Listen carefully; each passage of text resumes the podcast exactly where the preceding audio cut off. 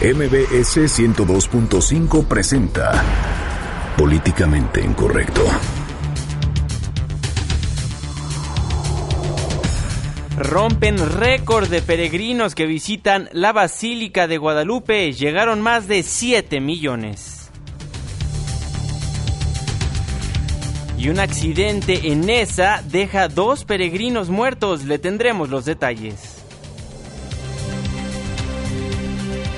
El Procurador General de la República, Raúl Cervantes, aseguró que los exgobernadores acusados de corrupción son investigados sin tintes políticos.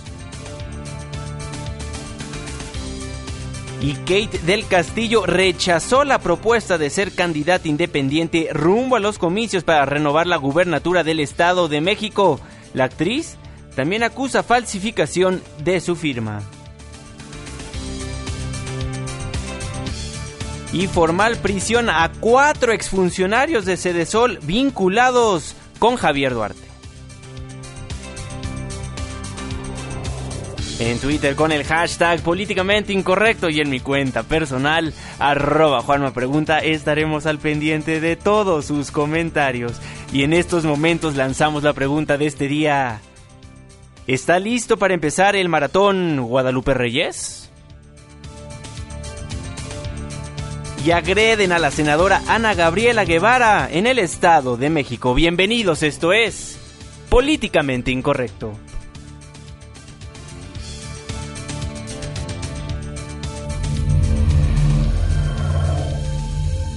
Estás a punto de entrar a una zona de polémica y controversia. Una zona de discusiones álgidas y análisis mordaz. Estás entrando al terreno de políticamente incorrecto. Entra bajo tu propio riesgo.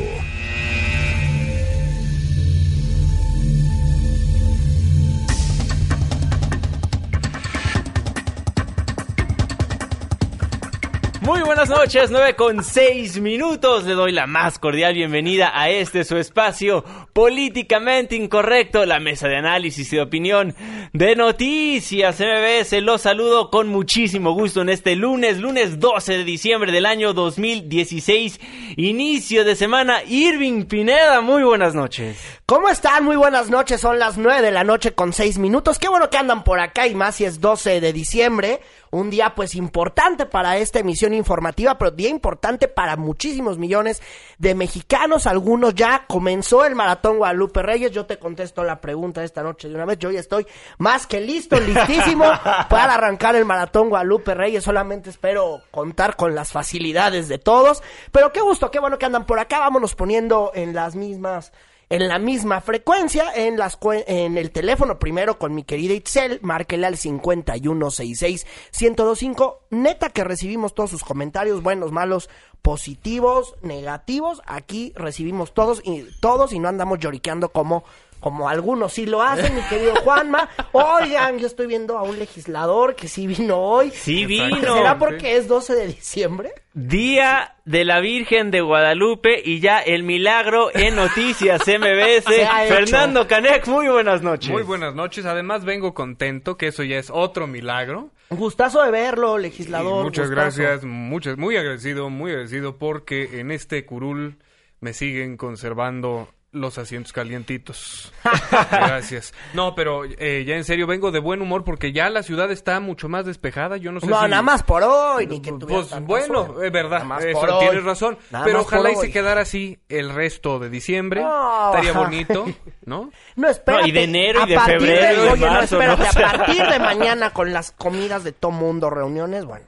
Sí, va a estar Sí, no, ya a partir de mañana si uno no sale con paciencia y dos horas antes de su casa, pues mejor ni salga. Exactamente. Pero bueno, qué bueno que andan aquí en el 102.5 en políticamente incorrecto. sí, ya hace mucho no estamos juntos. Qué bueno que estamos todos, presentes. Amigos, ustedes. Así va la canción, no, ¿verdad? No, ya esa ya no me la sé. Ya no es de mi generación. No, pues ni de la mía. Bueno, pues como bien lo hemos comentado y seguramente lo he escuchado a lo largo de todo Noticias MBS 102.5, pues bueno, récord, récord, muchísimos peregrinos llegaron a la Basílica de Guadalupe, fueron más de 7 millones de peregrinos quienes llegaron pues a ver a la Virgen de Guadalupe allá en la Basílica. Impresionante. Sí, decenas de personas que vienen pues desde las zonas más pobres de todo el país, que vienen inclusive desde diversos países. Todo bueno, pues a venerar a la Virgen de Guadalupe. También decenas de héroes que los apoyan para que puedan llegar hasta el Cerro del Tepeyac, allá en la delegación Gustavo Amadero. Precisamente, y bueno, fueron más de 7 millones. En unos momentos más nos enlazamos directamente con Ernestina Álvarez, quien nos tiene absolutamente todas las hechos, porque eh, para que nos para que nos demos una idea, justo a esta hora, ya a las 9 de la noche, comienzan a, ya concluyen eh, todos los festejos en la Basílica de Guadalupe, todas las misas, todas las oraciones. Es cuando ahora van unos guerreros más a la Basílica de Guadalupe, que es a limpiar el recinto mariano, porque son miles de personas las que tan solo ven cinco segundos eh, a la Virgen de Guadalupe y neta hacen unas excursiones que son lejísimos. Eh, a mí me tocó ver en este, en este pleno 2016, ver, bueno, cómo la gente venía, ayer estaba tirando una nota, eh, sí, ayer, gente que venía desde Morelos, me tocó en la parte también de Avenida Tláhuac, toda esta parte complicada ahí en la, en, en todos estos ejes, que bueno, también muchas personas que en medio de esta fe que tienen, pues comenzaron a ayudar a las personas con café, con tortas, porque, insisto, es gente que apenas tiene muchísimos, muchísimos fieles que, que acuden al, al recinto mariano, que acuden a la Basílica de Guadalupe, apenas tienen para poder venir acá y muchos se vienen hasta sin alimentos, unas festividades muy, muy emotivas, las que estaba viendo también hace rato allá por San Juan de Aragón, muchísimo, eh, muchísimo color, muchísimos cánticos, la verdad, algo que pone la piel chinita toda esta devoción que tiene a, eh, que tiene la Virgen de Guadalupe, sin duda alguna, una de las vírgenes en todo el mundo que es más festejada, ninguno como el festejo del 12 de diciembre, lo decía Juan Pablo II ya hace muchísimos años, el Papa Francisco también lo decía, inclusive cuando estábamos en esta cobertura eh, de la visita del Papa Francisco, eh, pues en enero todavía de este año,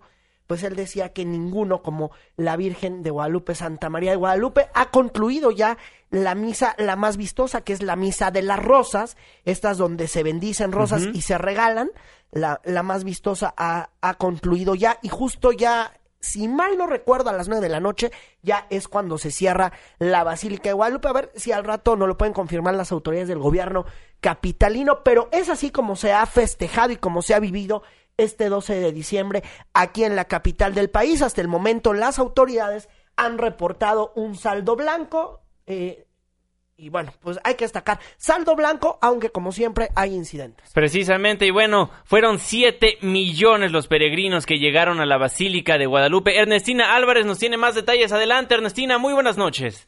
Así es, buenas noches para ustedes y para el auditorio. Pues con una cifra récord de siete millones ciento noventa y seis mil setecientos peregrinos que visitaron la Basílica de Guadalupe, pues concluyó ya el operativo Misión Peregrino con un saldo blanco. Desde el sábado pasado, millones de fieles acudieron a celebrar el 485 aniversario de las apariciones de la Virgen de Guadalupe.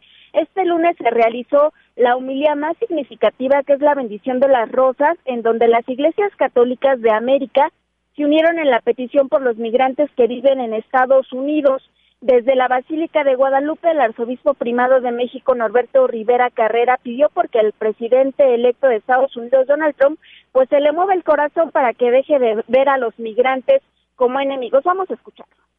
Los obispos mexicanos concédenos el valor y la gracia para acompañarlos en la adversidad. Oh Madre misericordiosa, mueve el corazón de los norteamericanos para que den cabida a quienes con su duro trabajo han dado prosperidad a su país y toca el corazón endurecido del nuevo presidente electo, quien siendo cristiano, como él lo ha declarado, no puede ver a los pobres y a los inmigrantes como enemigos, sino los debe ver como hermanos, con quienes debe ser tolerante, generoso y justo ante millones de fieles católicos que lo mismo gastaron desde 80 pesos hasta 1.800 para venir a la Basílica de Guadalupe. Ahí el máximo jerarca católico de la Iglesia mexicana advirtió que el país está enfermo de violencia. Escucha. Tu amado México está enfermo de violencia y herido de injusticias. Conmueve el corazón de los violentos y pecadores, protege a las familias, conserva nuestra fe católica, da a nuestros gobernantes vocación de servicio, sacia nuestra hambre y sed de justicia.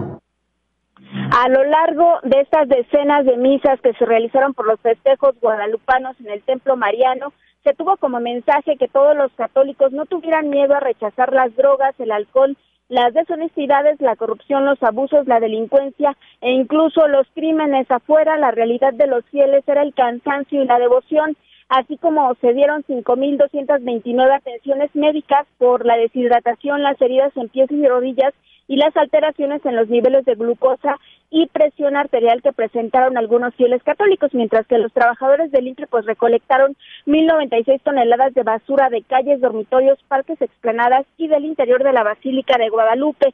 Asimismo se repartieron pues más de 5.000 comidas calientes y en algún momento pues también se les dio al ojo y se les dio dormitorio. Al concluir ya estos festejos se reabrieron las calles y avenidas aledañas a la Basílica de Guadalupe con lo que se normaliza el tránsito vehicular que se había afectado ahí por al menos tres días y en estos momentos pues está por normalizarse todavía los servicios de metro y metrobús. Hasta aquí la información. Muchísimas gracias Ernestina, que tengas una excelente noche. Igualmente.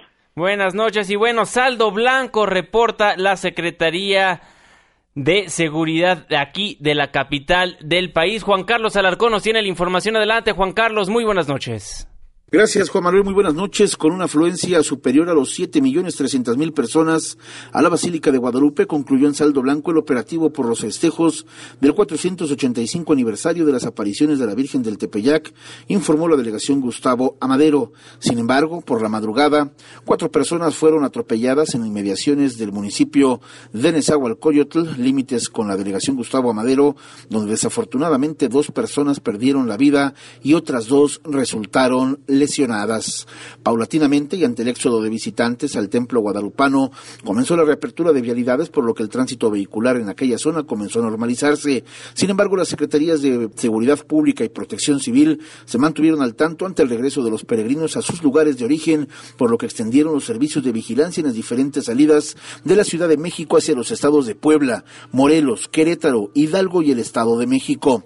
Informes de la demarcación refieren que la estancia del peregrino albergó durante el fin de semana y este lunes a aproximadamente cinco mil feligreses quienes emprendieron el éxodo en camionetas, trailers, autobuses, camiones, motocicletas, bicicletas y otros tantos a pie.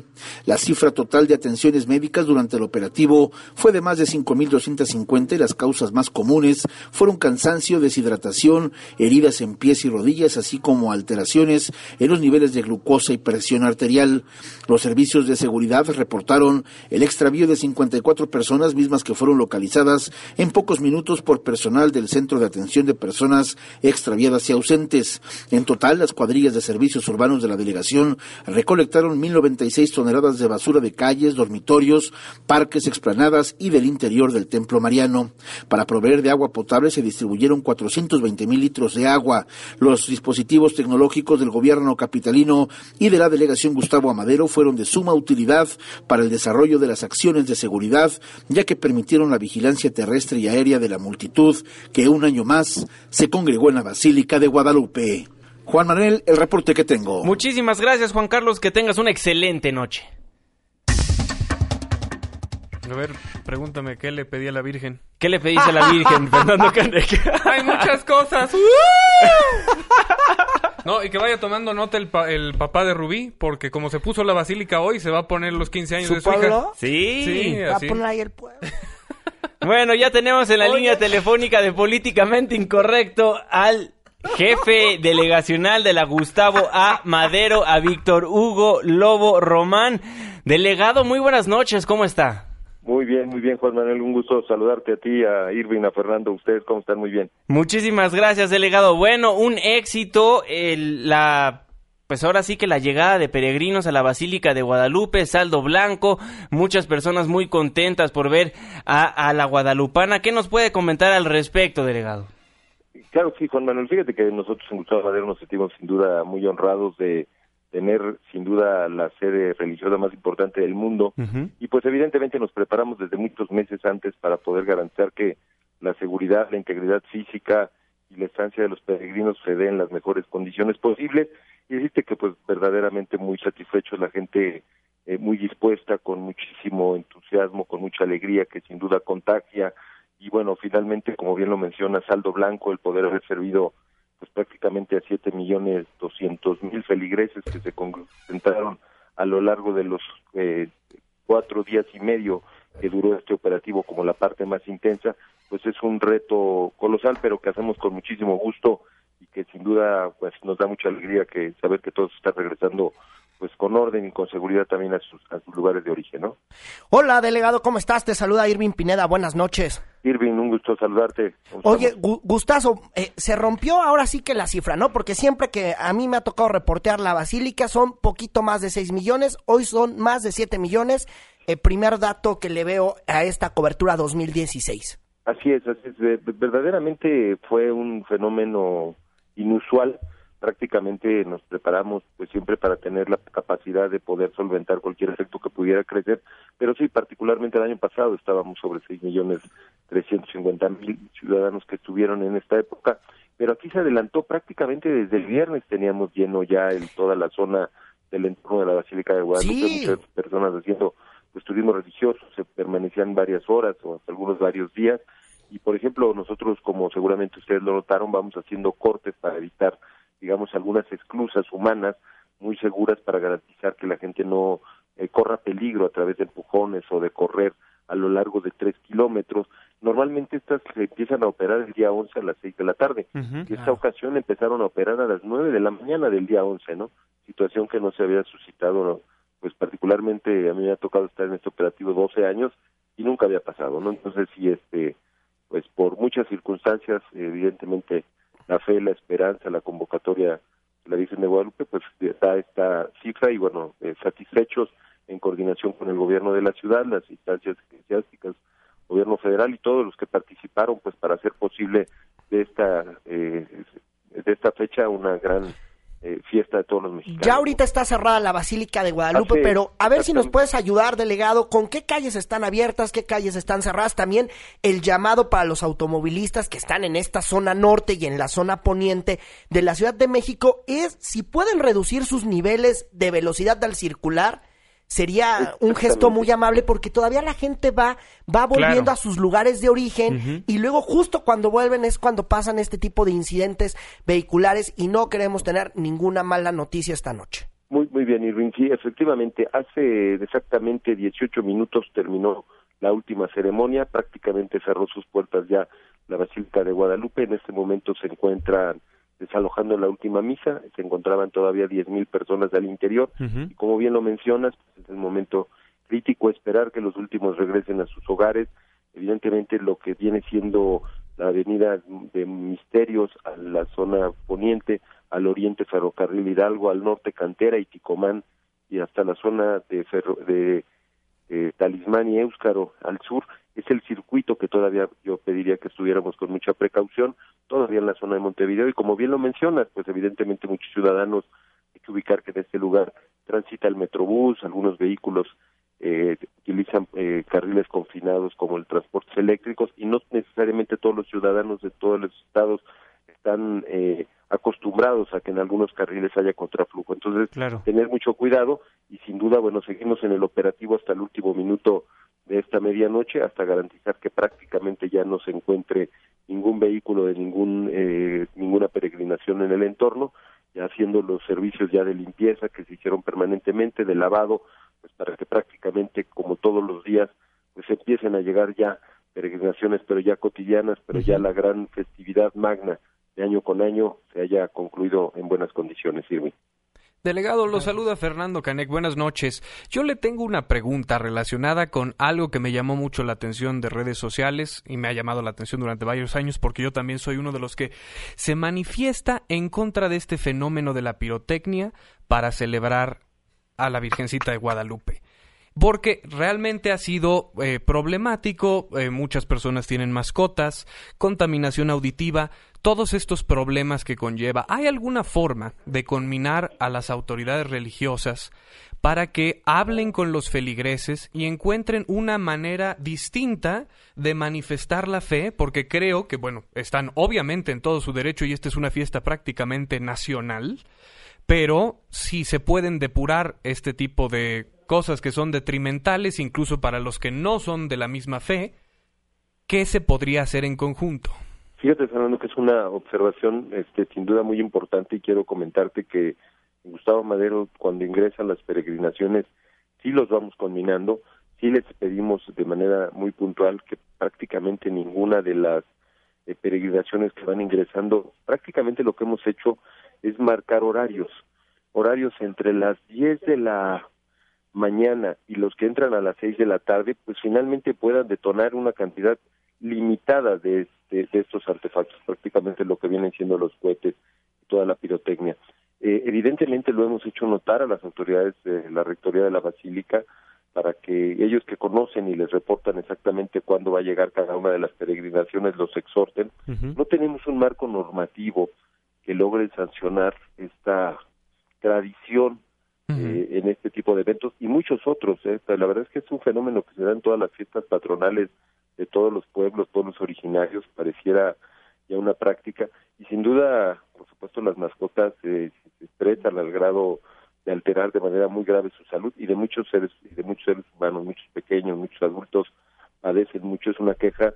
Sin duda, tenemos que trabajar en la capital para poder normar eso, que no nada tiene que ver seguramente con lo, lo, bello de la tradición, probablemente podrían ser luces eh, muy eh, luminosas, pero sin que generaran el ruido tan eh, estridente. estridente que pone y altera el nervio de todos, ¿no? Si hay que hacer algo, normativamente no hay, sí los combinamos, sí orientamos, sí regulamos, pero prácticamente es un exhorto como tener un marco normativo que impida, ¿no?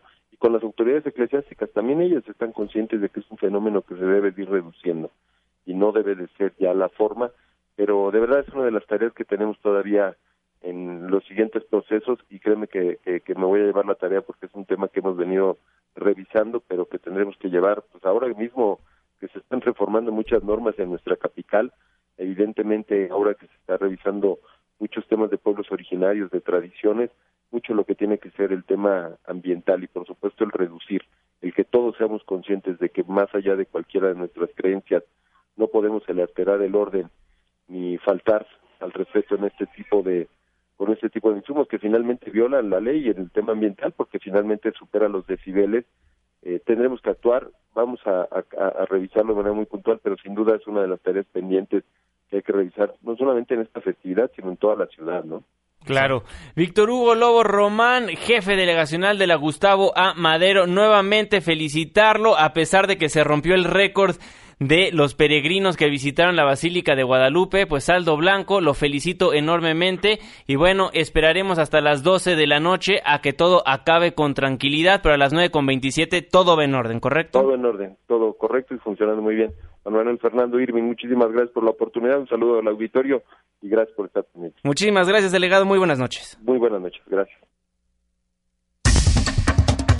Bueno, ya lo escuchó de viva voz del jefe delegacional de la Gustavo A. Madero, Víctor Hugo Lobo. Y como bien lo hemos comentado, pues hay mucho caos vial porque muchísimos peregrinos ya regresan a sus estados, muchos ya están regresando a sus casas. Es por eso que le tenemos un reporte vial de cómo están las calles de la Ciudad de México con Julieta Eslava. Julieta, muy buenas noches.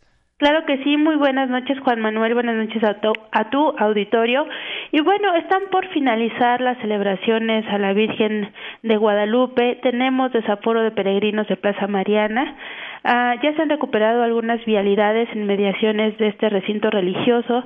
Podemos circular ya sin mayores contratiempos a través de Avenida Montevideo, de 5 de febrero, de la Calzada Misterios, Avenida Cantera, del eje 4 norte, aunque, bueno, pues la recomendación es sí a manejar con mucha, mucha, mucha precaución en arterias como circuito interior, a través del eje 5 norte, de la calzada Ignacio Zaragoza, de Insurgentes Norte, debido precisamente al regreso de peregrinos eh, a su lugar de origen.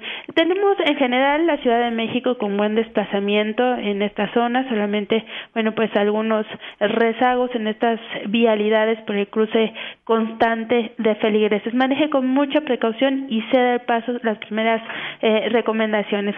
Juan Manuel, seguimos pendientes. Muy buenas noches. Nos escuchamos en el próximo enlace vial. Muchísimas gracias, Julieta. Que tengas una excelente noche. 9 de la noche con 29 minutos. Tenemos que hacer la primera pausa comercial de Políticamente Incorrecto, pero no se vaya porque al regresar le contamos de todo lo que está pasando en materia política en nuestro país. No lo va a creer, pero la secretaria general del PRI dice que todavía hay tiempo para limpiar la casa antes de las elecciones del 2017. Una pausa, ya volvemos.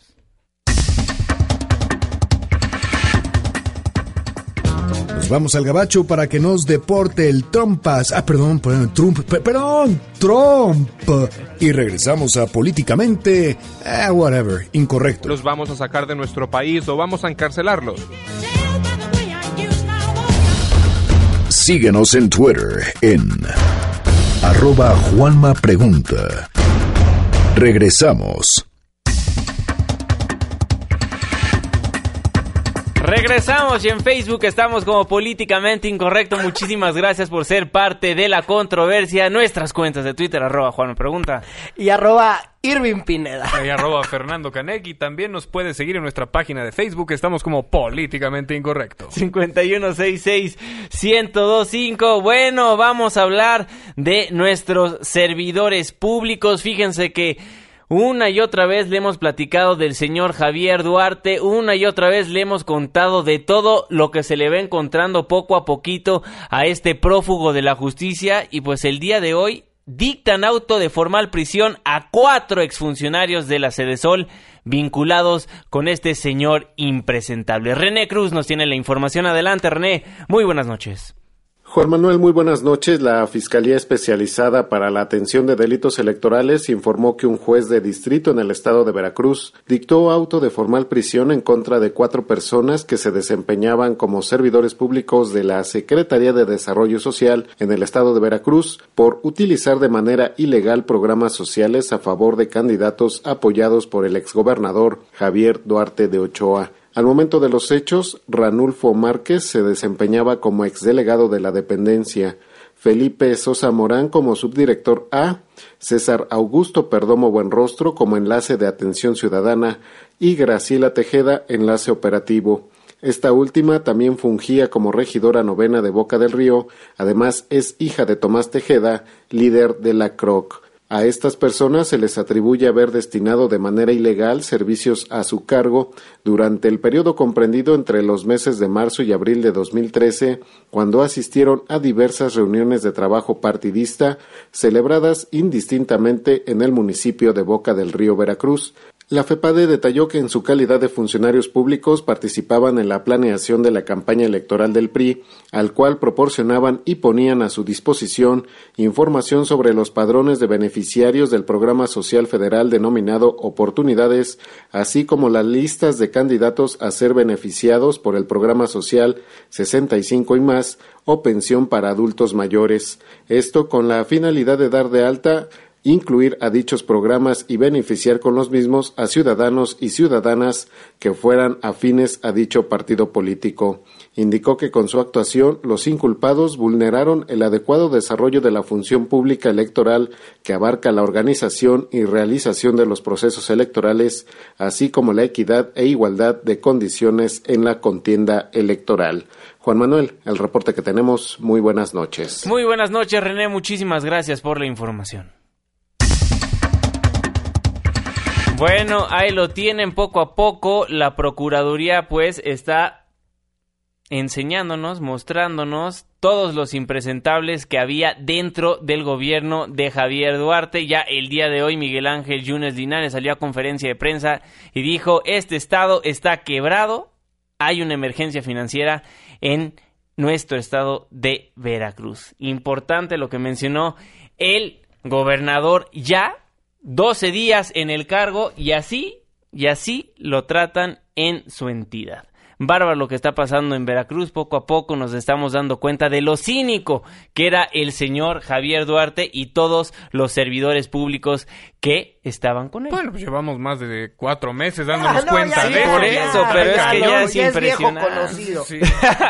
y bueno, también el día de hoy el titular de la Procuraduría General de la República, Raúl Cervantes, sostuvo una reunión privada con los coordinadores parlamentarios allá en la Cámara de Diputados en San Lázaro, donde refrendó que los casos de estos exgobernadores bajo investigación por actos de corrupción y otros delitos pues no tienen tintes políticos, así lo dijo. Todos están siendo investigados y ha estado informando puntualmente a la Procuraduría, Sin tintes políticos. sin tintes políticos. Para eso es la economía técnica. Ah, bueno, hay que decirlo que fue a pregunta de un reportero. Usted lo escuchó bien en ese audio porque, pues sí, ya se me hacía raro que lo hubiera dicho así. También Raúl Cervantes habló sobre si tiene ganas de ser el primer fiscal general de la República. Aquí lo que le respondió a la prensa. Es un tema del Senado, no es un tema de la Procuraduría. Pero usted tiene el interés de Yo convertirse ya, en el fiscal. yo ya di entrevistas de este tipo y les dije que yo no quiero ser fiscal en automático, que es un tema del Congreso. A mí lo que me ocupa es la Procuraduría. Pues sí, es un tema de Congreso definitivamente, ya que mandó la iniciativa el presidente Enrique Peña Nieto en automático, no se va a poder convertir en el próximo fiscal como anteriormente se tenía planeado. Ahora, nuevamente, el Senado de la República va a evaluar a los diferentes candidatos y ya estarán eligiendo quién será el próximo fiscal general de nuestro país. Bueno, por primera vez habrá un fiscal. Estaremos viendo, dijo que ya es algo del Congreso, pero no dijo que no le interesaría ser el próximo fiscal. Entonces estaremos al pendiente de lo que vaya a pasar con el señor Raúl Cervantes. Y bueno, de cara a las elecciones de este 2017, como bien sabe usted, va a haber elecciones en cuatro estados del país, en Coahuila, Nayarit, el Estado de México y en 212 municipios del estado de Veracruz. Bueno, la secretaria general del PRI, Carolina Monroy del Mazo, afirmó que al contar con la experiencia, su partido tiene la obligación ética y política de gobernar. Así lo dijo. hablando de ética. Ah. Es mucho lo que está en juego. No solamente es el prestigio institucional y la congruencia de la que queremos ser de veras motivo de ejemplo. Hemos visto también a lo largo de los últimos años cómo es que el PRI tiene el deber político y ético de gobernar, porque aquí es aquí, donde está la experiencia. Es en nuestro partido donde han surgido las grandes propuestas y las instituciones que hoy día rigen la vida institucional de México. Entonces, la alternancia la hemos conocido y también conocemos las consecuencias. Bueno, ya después de que Carolina habló de, de, de, de ética prista, bueno, Sí, luego, sobre todo sí. el nuevo PRI les ha funcionado de maravilla. No, hombre, aprendió re bien todo, Duarte. mano. Oh, no, bueno, ya después dijo que quería pasar algo así como la escoba y el recogedor. Estamos dispuestos, resueltos a respetar la ley, a hacerla respetar también y por convicción decididos a ser ejemplares en el ejercicio del recurso público que llega de las campañas y desde luego prever con oportunidad todo aquello que pueda afectar el buen camino, la buena marcha de los procesos electorales. Se avecinan dos años de la mayor relevancia electoral. Tenemos el tiempo para limpiar la casa. Tenemos el tiempo para cambiar inercias Bueno, ahí las palabras de la secretaria general del PRI, Carolina Monroy. Hay tiempo todavía para limpiar Ya la siente casa. que está campañando, Sí, y que tiene además tema musical que es escondida por los rincones, temerosa que alguien la vea. Nos dicen por aquí en Twitter, ¿no te parece demasiado cinismo, demasiado cinismo de la secretaria del PRI? Pues sí, demasiado cinismo lo que dicen los priistas. También hay que decirlo, en conferencias de prensa anteriormente también ha dicho que, pues bueno, no va a haber deshonestos en los candidatos priistas rumbo a las gubernaturas del 2017 y que se van a estar preparando para que todos los priistas sean pulcros para el 2018. Sí. Ujú. en, en una situación apócrifa le dijeron, perdóneme, pero los priistas se han cansado de robar. Y ella les respondió, no es cierto, el nuevo PRI es incansable. Bueno, ahí lo que está pasando con el PRI. Bueno, y hablando del Estado de México, quien se fue a confesar el día de hoy aventaneando, pues fue Kate del Castillo, Irving Pineda.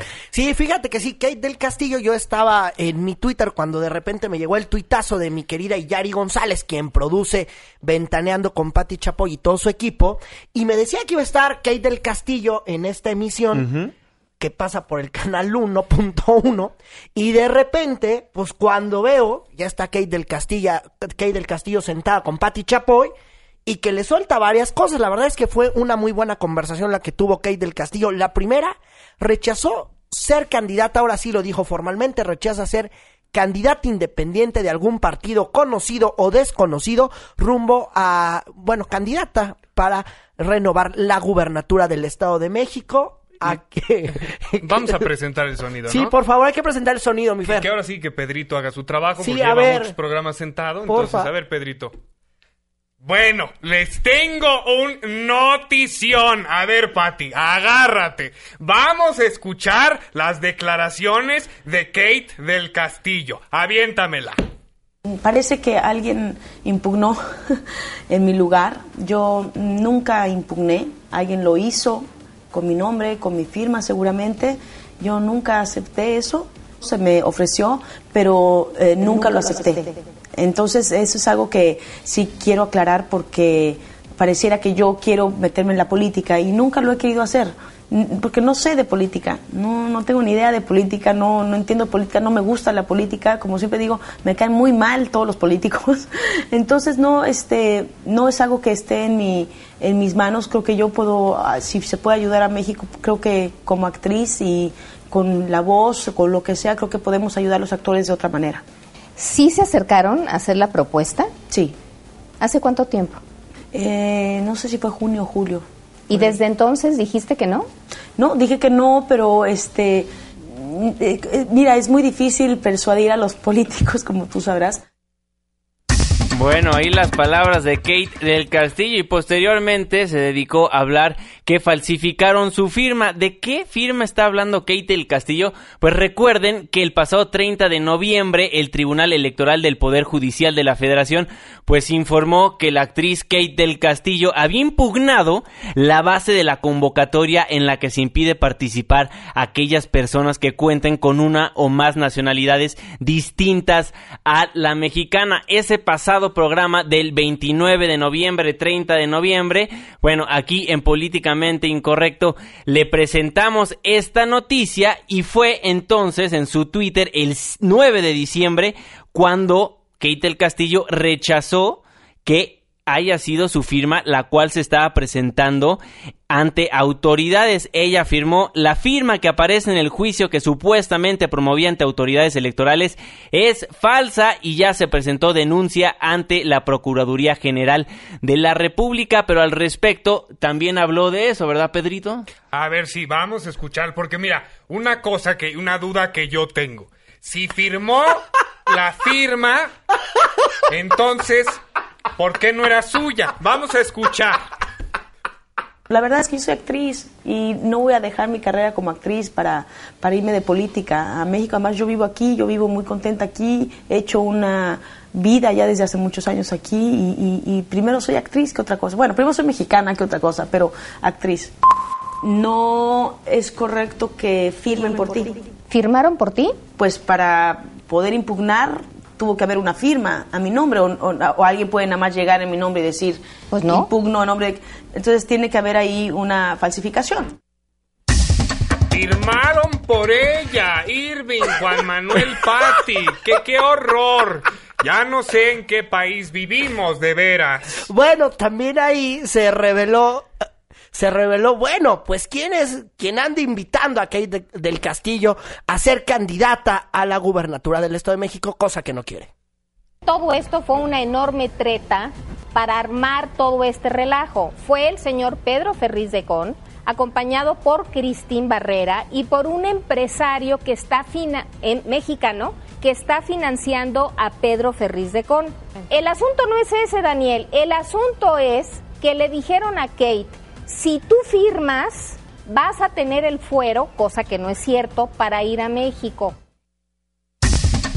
Bueno, eso es lo que revelaron en Ventaneando los periodistas de aquel Y programa que- eh, televisivo. que le habían pagado 10 mi- que le querían pagar 10, 10 millones. millones. de pesos, que ese había sido el ofrecimiento a cambio de que Kate estuviera en la política mexicana. Muy a la Cuauhtémoc Blanco. Exacto, pero mira, en lo que unas personas rechazan unas cosas, yo les tengo una propuesta que no van a rechazar. Venga. Si se van a hacer su cena hoy, van a prepararse un rico pollito, un atuncito, van a agregarle entonces una cucharadita de mayonesa McCormick. ¡Ay, Hellmans, Hellmans! Tenemos que hacer otra pausa comercial aquí en Políticamente Incorrecto. No se vaya, esto apenas se pone bueno.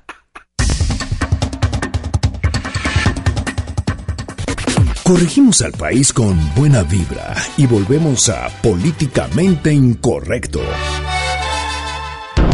Porque tu opinión es importante, llámanos al 5166-1025. Continuamos.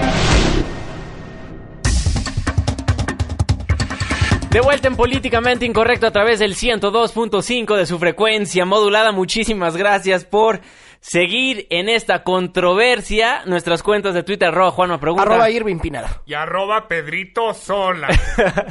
Bueno, como sabe, el viernes aquí en Políticamente Incorrecto le contábamos que el quien fuera secretario de Cultura se encontraba muy grave en el Hospital Militar de la Ciudad de México y el sábado por la mañana a través de un tuit del presidente de la República posteriormente de la Secretaría de Cultura nos enterábamos que lamentablemente había fallecido quien fuera el primer secretario de Cultura de nuestro país, Rafael Tobar y de Teresa.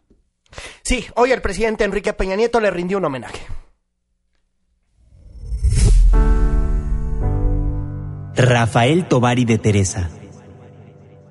Diplomático, abogado, historiador y ensayista, nació el 6 de abril de 1954 en la Ciudad de México. Es licenciado en Derecho por la Universidad Autónoma Metropolitana. Fue el 21 de diciembre del año 2015 cuando fue nombrado secretario de Cultura por el presidente de la República Enrique Peña Nieto, quien impulsó la transformación del Consejo Nacional para la Cultura y las Artes en una Secretaría de Estado. Como servidor público, Rafael Tovari de Teresa fue presidente del Conaculta del año 1992 a 1999. Conaculta se crea en 1988 y cuando yo entro en 92 no tenía una sede permanente porque Conaculta está conformada por muchas instituciones. Durante su gestión al frente del Conaculta, fundó el Sistema Nacional de Creadores de Arte, el Fondo Nacional para la Cultura y las Artes y el Programa de Apoyo a la Infraestructura Cultural en los estados, el Canal 22 y el Centro Nacional para la Cultura y las Artes, entre muchos otros organismos y programas. El Canal 22 quedó desde el principio integrado a Enconaculta, así lo establece el, eh, el órgano, el, uh, su creación jurídica, y es por su naturaleza es un órgano cultural. Asimismo, fue el embajador de México ante Italia entre el 2001 y 2007. La trayectoria laboral de Rafael Tovari de Teresa inicia como crítico musical del suplemento cultural del periódico mexicano Novedades, esto en 1972. Posteriormente fue jefe de Relaciones Culturales de la Secretaría de Hacienda y después asesor del director general del Instituto Nacional de Bellas Artes. Su carrera abarca más de 30 años como funcionario público, la mayoría de esta enfocado en las artes de nuestro país. También ha publicado varios libros como Modernización y Política Cultural. La novela Paraíso es tu memoria. También en 2010 escribió El último brindis de don Porfirio Díaz y en 2015 el último libro que ha publicado, De la paz al olvido, Porfirio Díaz y el final de un mundo. Porfirio Díaz. Es un libro que habla de los últimos años de su vida, de la salida de México, cuando renuncia a la presidencia, cuando llega a un mundo que para él era referencial, que era Europa, le toca el eh, surgimiento de la Primera Guerra Mundial. Rafael Tovari de Teresa. Sin duda alguna, un gran servidor público que lamentablemente se nos va, pero ¿qué nos deja? Rafael Tovari de Teresa. Tenemos en la línea telefónica a Gaby Morales Casas, una periodista de cultura. Gaby, me da muchísimo gusto saludarte. Muy buenas noches. Hola, buenas noches, Juan Manuel. Pues efectivamente, un saludo primero que todo a tu, a tu auditorio, a, a todos en la cabina. Pues sí, Rafael Tovari de Teresa fue un funcionario excepcional, más que funcionario, un gestor cultural, un gran prom- promotor de las artes en México y una finísima persona, ¿no? Eh, desde luego educado siempre con todo el mundo, con quien fuera, con periodistas, con eh, la gente en la calle, con los estudiantes, con los creadores, una persona que deja un hueco enorme a nivel eh, cultural en México, una pérdida brutal. ¿Y qué es lo que nos deja Rafael Tobar de Teresa? En primer lugar, la coordinación de lo que fue con Aculta. Él fue uno de los, aunque el, el primer presidente con Aculta fue Víctor Flores Solea, eh, Rafael Tobar de Teresa fue parte del equipo que creó con Aculta en su momento bajo la administración del presidente Salinas y después fue el segundo presidente de Conaculta. También eh, participó en los festejos del Bicentenario después de que los dejó el ingeniero Cárdenas. Durante los dos sexenios foxistas él estuvo de embajador en Italia. Eh, no, no los dos completos, pero sí una buena parte de ellos. Yo tuve la fortuna de vivir en Florencia un par de años mientras él era el embajador y organizó bastantes eventos importantes. Carlos Fuentes fue premiado en Florencia eh, con el premio Graziani, que es uno de los más importantes de allá. Siempre estuvo muy presente, eh, muy activo en cuanto a actividades culturales de México en Italia y por supuesto su regreso eh, con el presidente Peña Nieto a Conaculta y la creación de la Secretaría de Cultura pues eh, son un parteaguas. Creo que hay tres cosas que destacar de, de toda la labor de Rafael Tobar y de Teresa. En primer lugar, el Canal 22, que fue una propuesta suya. Segundo, el Sistema Nacional de Creadores con el FONCA, que es lo que permite que muchísimos eh, artistas en todas las categorías eh, plásticas, audiovisuales, teatrales en México puedan tener apoyos, ya sea a través de jóvenes creadores o de los demás programas para artistas eh, más avanzados o con más trayectoria. Y bueno, eh, desde luego la consolidación de Conaculta y su paso a la Secretaría de Cultura. Hay que destacar que también fue un, un historiador, un escritor, al igual que su hermano Guillermo Tovarí de Teresa, que fue historiador y un gran cronista, cronista emérito de la Ciudad de México. Rafael eh, Tovari de Teresa tenía la cualidad de, de ser un muy buen narrador, tiene muy clavado con el porfiriato porque su familia fue parte, eh, fue familia política del general Díaz. Así que, eh, bueno, de, de historias familiares hizo, hizo tres libros. Uno se llama El último brindis de Don Porfirio, el otro de La paz al olvido, y también una novela, digamos, un poco autobiográfica, un poquito personalizada, que se llamaba El paraíso en tu memoria, donde cuenta la historia de su familia en esta época. Entonces, bueno, la riqueza que tiene eh, en su obra, en su legado, es única y creo que ningún presidente de Conaculta y quizás ningún promotor cultural reciente tenga este impresionante poder, esta presencia en la cultura en México. Creo que el nombre de Rafael Tovar y de Teresa se quedará junto al de eh, Julio Torres, eh, Jaime Torres Bodet, Sí. es, es eh, Vasconcelos, Justo Sierra. Sí. Estamos hablando de los grandes hombres de la cultura Sí, sin duda alguna. Gaby Morales Casas, muchísimas gracias por tomarnos la comunicación aquí en Políticamente Incorrecto. Te mandamos un fuerte abrazo. Un abrazo para usted. Bye. Buenas noches. Bueno, sin duda alguna se nos fue un gran servidor público, siempre, siempre pensando en la cultura de nuestra de nuestro país, promotor de México, promotor de la cultura. Y bueno, también el día de hoy también nos enteramos que lamentablemente falleció en Morelia, Michoacán, a los 93 años de edad, pues la señora María del Carmen Hinojosa, la madre del expresidente Felipe Calderón y de la senadora Luis María Cocoa Calderón. Sí, de Luisa María Calderón. Bueno, pues mañana el presidente nacional panista eh, Ricardo Anaya acudirá a los funerales. Vamos un corte comercial y regresamos a Políticamente Incorrecto. No, no tenemos corte porque hay anuncios importantes. ¿Nos vamos hasta el final a corte comercial? ¿Nos vamos hasta el final a corte comercial? Bueno, y es que antes de despedirnos, ya que estamos hablando de cosas tristes, también se nos va un gran hombre el día de hoy, pero se nos va a trabajar en otros proyectos. Se trata de nuestro Eh, usted, queridísimo... eh, le tengo una noticia. Ya bien sabida por todos, le- les tengo que decir que me mudo a otra casa. No, no, no es cierto.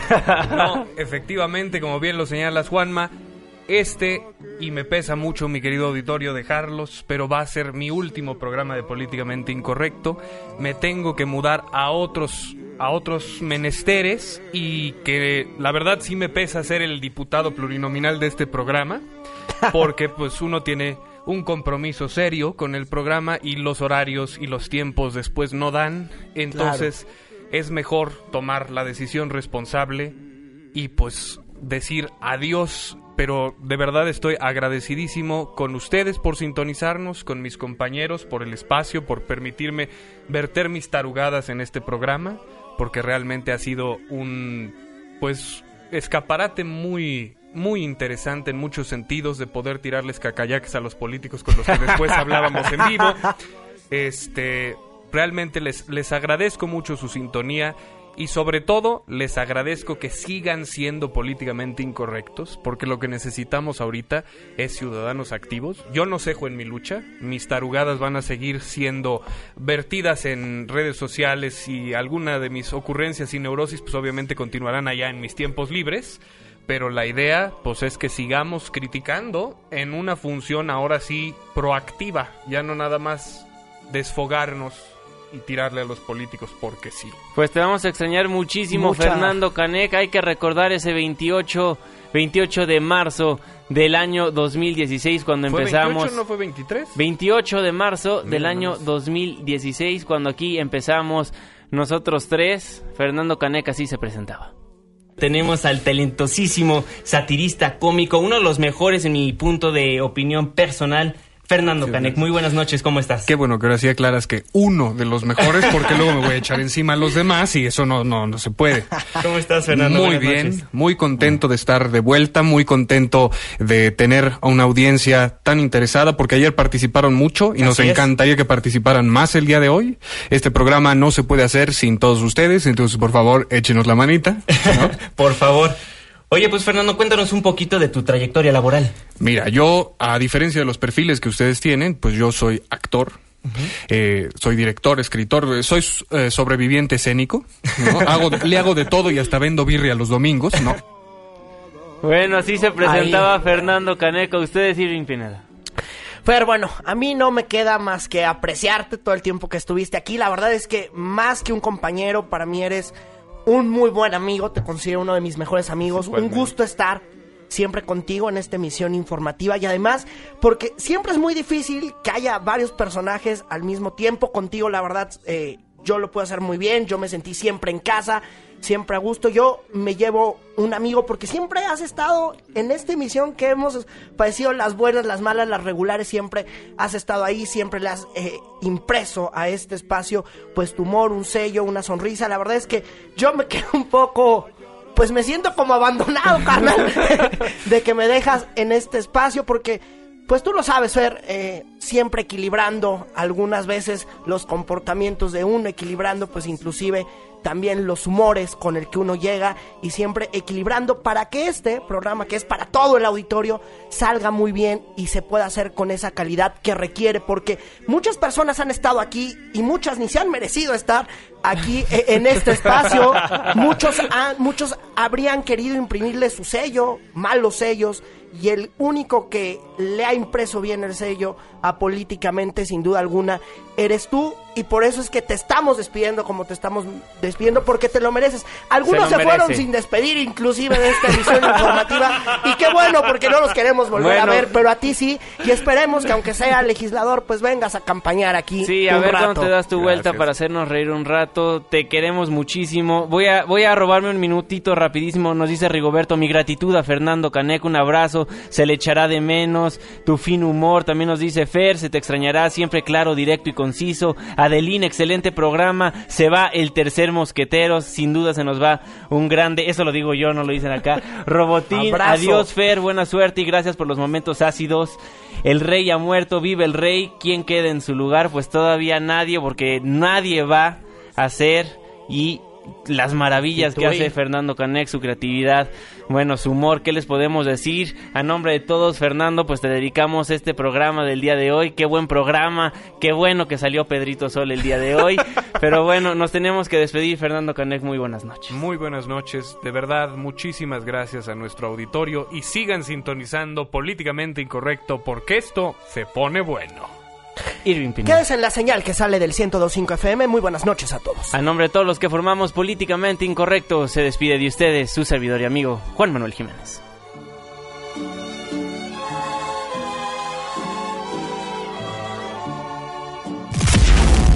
Se apagan las luces. Se cierran las compuertas. Estás dejando la zona más polémica y controvertida de la radio. Políticamente Incorrecto. El único programa de análisis y debate que no tiene bozal. Te esperamos mañana de 9 a 10 de la noche por Noticias MBS 102.5.